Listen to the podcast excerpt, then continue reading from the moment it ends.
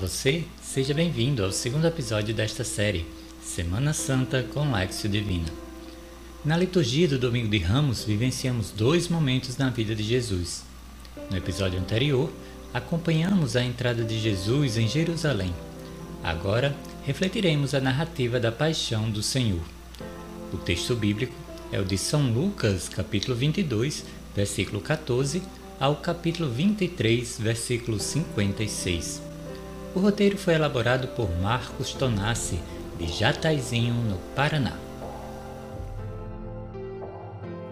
Leitura. O que diz o texto? No Evangelho de hoje, entramos no mistério da paixão e morte de Jesus, narrado por Lucas. Jesus realiza a última ceia com seus discípulos. Vive a angústia quando se retira para orar e lá é preso ao receber um beijo de Judas que o traiu, entregando-o aos chefes da época. Jesus é levado para ser julgado e, enquanto está preso, é negado três vezes por Pedro. Pilatos resolve que apenas castigará Jesus e depois o soltará. Porém, lava suas mãos, mas resolve acatar o clamor da multidão para que Jesus fosse crucificado. Jesus toma a sua cruz e Simão de Cirene é obrigado a ajudá-lo. No caminho, consolou mulheres, encontrou sua mãe, caiu e ouviu todo tipo de insultos, até chegar no local de sua crucificação. Jesus morre na cruz, entregando seu espírito ao Pai. É retirado da cruz e sepultado num túmulo cavado na rocha da propriedade de José, homem rico da época. No Sabá, descansaram como a lei pede. A celebração do Domingo de Ramos marca o início da Semana Santa na Igreja Católica. Este domingo, com a entrada de Jesus em Jerusalém, dá-se o reconhecimento de que Jesus é o Filho de Deus. Meditação. O que o texto diz para mim?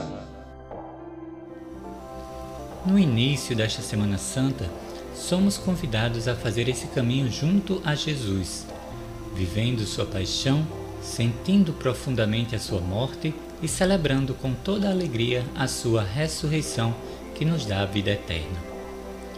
Me comprometo a viver todos os dias com entrega e oração? A cruz de Jesus me ajuda a ter forças para carregar a minha cruz de cada dia? Já agradeci hoje por Jesus ter dado a sua vida por cada um de nós? Oração. O que digo a Deus? Jesus, pela sua dolorosa paixão, tende misericórdia de nós e do mundo inteiro. Hosana ao filho de Davi. Contemplação. Como interiorizo a mensagem? O oficial do exército romano viu o que acontecera e glorificou a Deus, dizendo: De fato, este homem era justo. Ação. Com que me comprometo? Viver o ápice da nossa fé com muita devoção, respeito e verdade.